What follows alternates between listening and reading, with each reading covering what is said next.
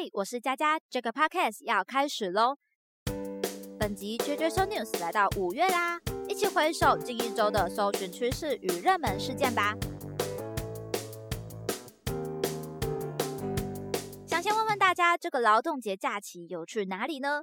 那在这个廉价最大最塞的景点路线，应该就是进入热搜的南横公路喽。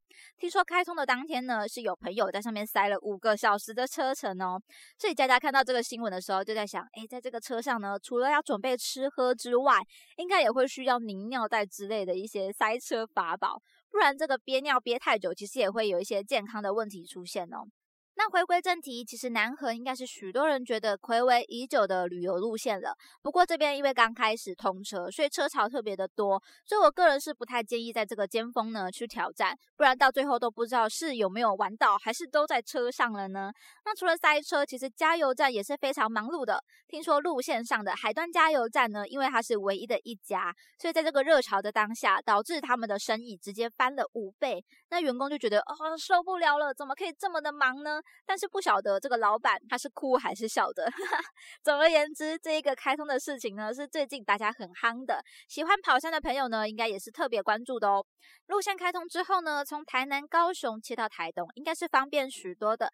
那其实目前呢，还是有一些限制的，包含像可以上去的车种，像是五吨以下的货车。九人座以下的客车、大型重机及机车，那每周二四不通行，可以通行的时间限定在上午七点到下午两点。大家如果想要去看一下南横的风景呢，记得可以先做一下查询。那如果天后状况不佳，或者是路况不佳，有些危险性的时候，它也是有可能会关闭通车的哦。那如果想要知道一些南横旅游的路线景点的话，也可以看一下我整理在我们 JJ News 社群的贴文，欢迎大家也可以到下面分享一些可能你拍到。的南横景点照啊，或者是你知道的美食美景哦。那既然讲到廉价，讲到交通，上周的关键字“类火车”当然也是上榜的。这一次就聚焦在到底效果如何呢？那就有网友在 PTT 上面分享了他搭乘时感受到的优缺点。那优点就包含上车方便，因为是在一般的道路，不用特别说，哎，进到月台啊、上手扶梯等等的步骤。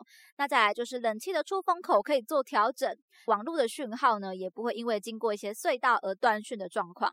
那缺点呢，就像是一路会走走停停等候。红绿灯，所以耗费的时间呢，相对而言就会拉长许多。那再来就是受到路况的影响，可能会有一些路不平啊，或者是上下坡等等的状况，所以乘坐体验呢，可能就不会相对更加的不平稳这样子。那不知道我们的听众朋友有没有体验到类火车呢？其实据说台铁工会在未来的一些国定假期，还是有可能继续来罢工，表达他们的诉求的。所以类火车呢，是不会这么快消失的，它再现江湖的几率是很大哦。那在社会上的讨论呢，其实也会有一些声音，像是会不会累火车搭一搭，发现根本就不需要台铁呢？其实我觉得使用台铁频率高的人一定还是有的，所以这件事情应该蛮见仁见智的。那有一些留言的朋友呢，也会说还好我都搭高铁比较多，不过有一些点他可能是高铁无法抵达，或者是主要还是依靠火车的朋友的话，可能他们就会觉得更困扰一点。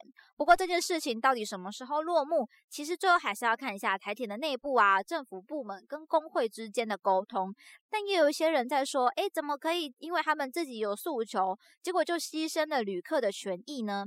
那其实我原本有在思考哦，如果不能接受这个工作的制度的话，是不是还不如就不要做这份工作了呢？但毕竟我们不是身在其中的员工，可能比较难去体会到他们真实的想法或者是感受。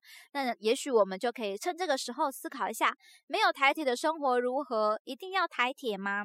那说不定事件发展到最后，也会出现一个新新的交通模式喽。好的，那么再往下来看看，进入到五月，大家还关注什么呢？那就是进入热搜的报税这个关键字啦。那如果你是单身，而且收入低于四十点八万的话，是不用报税的。至于要报税的朋友呢，可以透过线上预约来减少一些临柜等待的时间。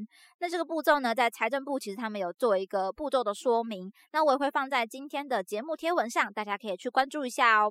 那其实地方国税局的官网上也会有一些线上服务啊，手机报税的功能，像是我看高雄国税局的所得税申报专区就有手机报税的功能哦。如果有朋友担心群聚，不想出门或者怕耗费太多时间的话，其实都可以上去查询了解一下。那讲完这边，来一点轻松的，就是五月雪啦。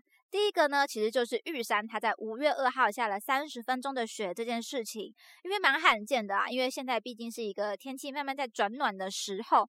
不过这个假期呢，想必大家都有感受到，诶，温度骤降啊，或者是下雨的这个阴冷天气。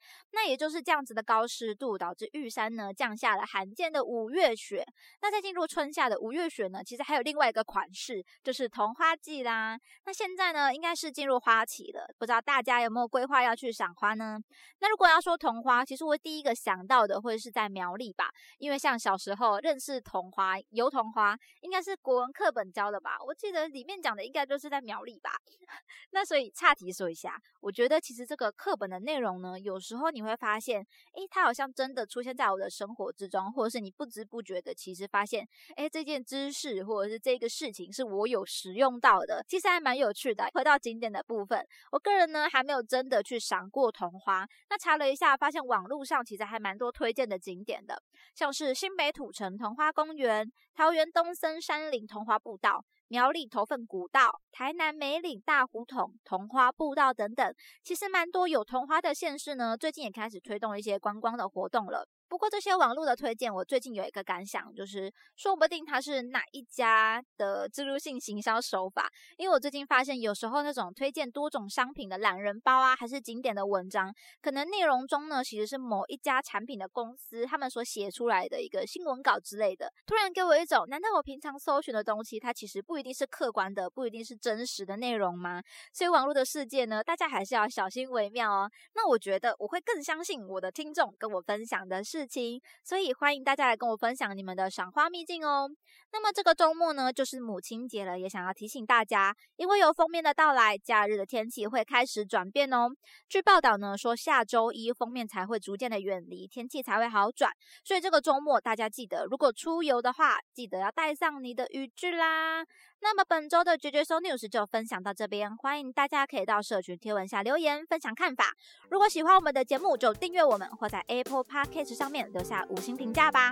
绝绝搜 news 系列与大家一起思考与迈进，期待您下次继续收听。我是佳佳，大家拜拜。